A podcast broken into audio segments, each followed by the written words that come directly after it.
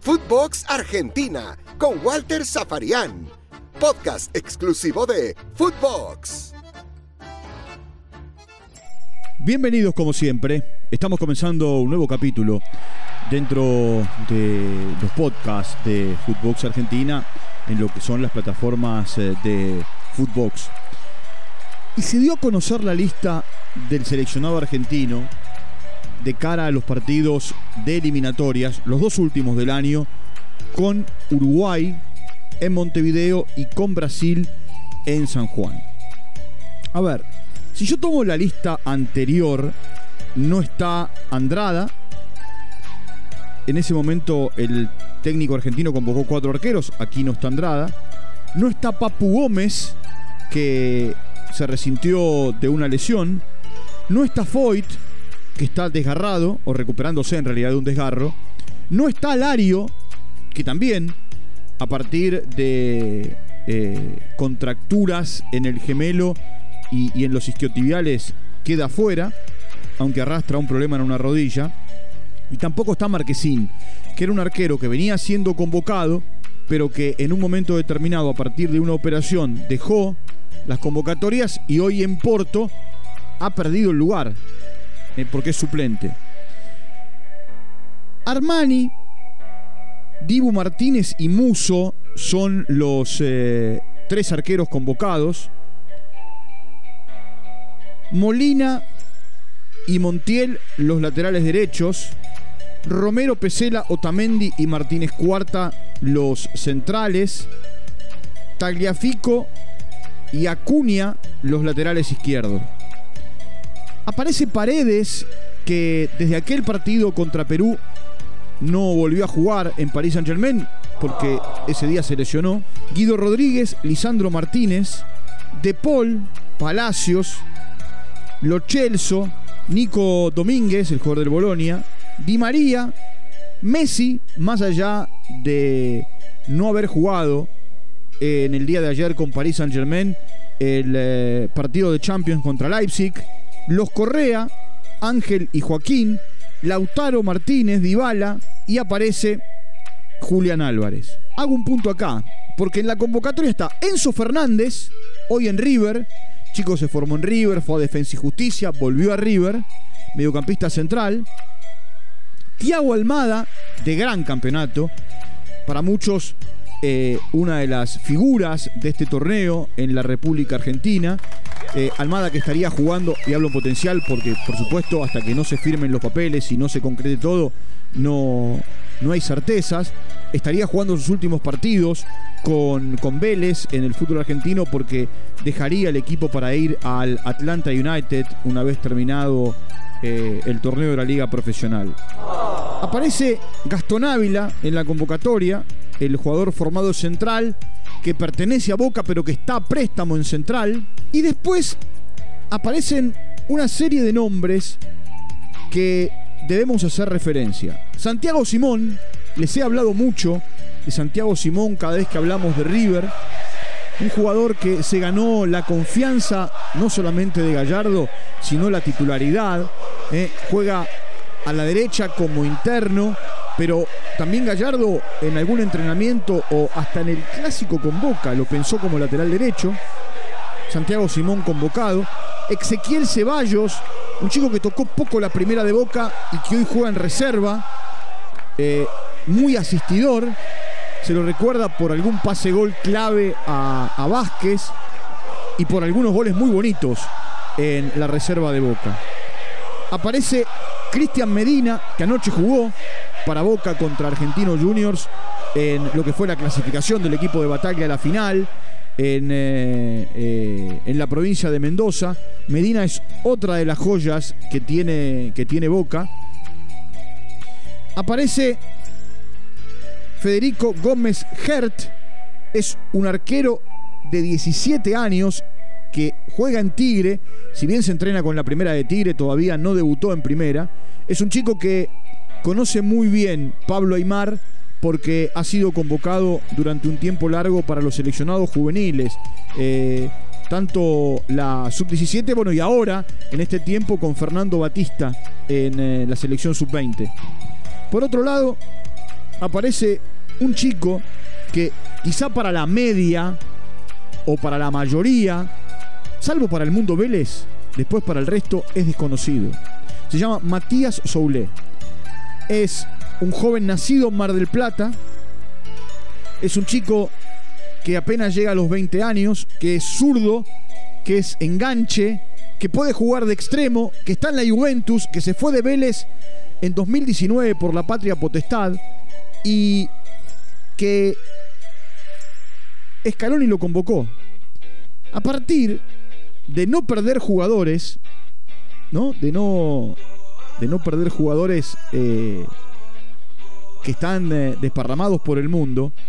Eh, y, por supuesto, porque el chico hizo una declaración hace poco que él quería jugar para la selección argentina cuando en un momento estuvo en la órbita de, Mancini en la selección italiana. Algo parecido ocurrió con Icardi en un momento determinado cuando Sabela lo convocó para los últimos dos partidos de la eliminatoria que la Argentina estaba jugando de cara al Mundial eh, en aquel momento de, Brasil. Y, es más, entró unos minutos eh, contra Uruguay en Montevideo. Ahora, esto que hace Scaloni, más allá de los 34 nombres y, los jugadores que son eh, más jóvenes, no, no es una cosa que deba extrañar. Sí, por supuesto, un chico de 17 años. pero yo recuerdo que en un momento determinado, él apostó a Saracho, que eh, recién salía de la sub-20, apostó a Gaich, que estaba con la sub-20, apostó a eh, Alexis McAllister, que estaba con la sub-20, eh, a Valerdi, que estaba con, con la sub-20, iba llevando jugadores que Batista tenía en el seleccionado sub-20 y que, bueno, buscaba foguearlos, que se codiaran con bueno, con las grandes figuras del fútbol argentino. Ahora, también lo que está claro es que el fin de semana de, las eliminatorias, Argentina va a jugar el 12, que es viernes, y va a jugar el 16, que es martes. Eh, como hay elecciones legislativas en la Argentina, no va a haber fútbol de ninguna categoría. Entonces también el técnico puede llevar futbolistas del medio local. Por supuesto, eh, la salvo Tiago Almada, eh, Enzo Fernández y, Gastón Ávila, que por más que tenga 19 o 20 años, no deja de ser un jugador con más experiencia. Eh, el resto de los chicos van para, para sumar horas de vuelo, van para eh, estar en esa burbuja que genera el seleccionado argentino durante 15 días y que empiecen a foguearse. Yo les conté en el arranque de este podcast que no estaba ni Andrada ni Marquesín y el cuarto arquero es Gómez Hert. Eh, ahí aparece. Eh, y, a ver, aparece eh, el cuarto arquero de cara a, a, estos dos partidos. Y lo que, lo que sí hay que tener en cuenta es que muchas veces lo que buscan los entrenadores es jugadores para que hagan de sparring. Hoy no pueden tener a los seleccionados juveniles. Si bien la noticia es muy buena porque en estos últimos 10 o 15 días han vuelto a entrenar los seleccionados eh, sub-17 y sub-20 y que los seleccionados eh, femeninos también están trabajando y mucho. Esa es una gran noticia porque el predio se está utilizando y mucho. Cuando el seleccionado juega eh, hay que liberar todo porque los dos predios, los dos lugares de concentración, tanto el de la mayor como la de los juveniles o el de los juveniles, es utilizado por el seleccionado que dirige Scaloni, porque allí en esta burbuja sanitaria no solamente van a estar los 34 jugadores, todo el cuerpo técnico, todos los colaboradores que tiene eh, el seleccionado eh, y por supuesto un grupo de dirigentes. Otra cosa que tiene que ver con el seleccionado argentino. Eh, a ver, el doctor Martínez, el doctor Muglia, viajaron con destino a, a España, a Barcelona más precisamente, para interiorizarse y estar al lado del Kun Agüero. Kun Agüero, ya todos saben, a partir de una arritmia, se le hicieron estudios, va a estar tres meses de baja Y la Asociación del Fútbol Argentino, con sus médicos, como Agüero es un futbolista del seleccionado argentino, eh, hizo viajar a sus, a sus médicos. El doctor Martínez es el, responsable de lo que tiene que ver con eh, el departamento médico del seleccionado mayor. Si bien el responsable del departamento médico de todos los seleccionados es Donato Villani, el que viaja, está y convive con la selección mayor es eh, el doctor Daniel Martínez. Y, por otro lado, después de ver a, a Agüero, los médicos del seleccionado van a viajar a París para interiorizarse cómo está Messi y también cómo está Paredes. Los dos son parte de la convocatoria, eh, los dos están bloqueados. Eh, lo mismo que, Nico González. No nombré a Nico González porque lo dejé para el final. Porque Nico González lo, que, lo que tiene es que se está recuperando de, del COVID. hace unos días ya largos sufrió eh, sufrió COVID y, se contagió en realidad de COVID. Y, bueno, está cursando su tiempo de aislamiento y, de recuperación. Veremos. Por supuesto, quedan todavía eh, unos días porque hoy es día 4 y, los jugadores van a empezar a, llegar al predio el lunes para empezar los entrenamientos y, queda todavía un tiempo como para, para ver cómo evolucionan. Ah, un pequeño detalle.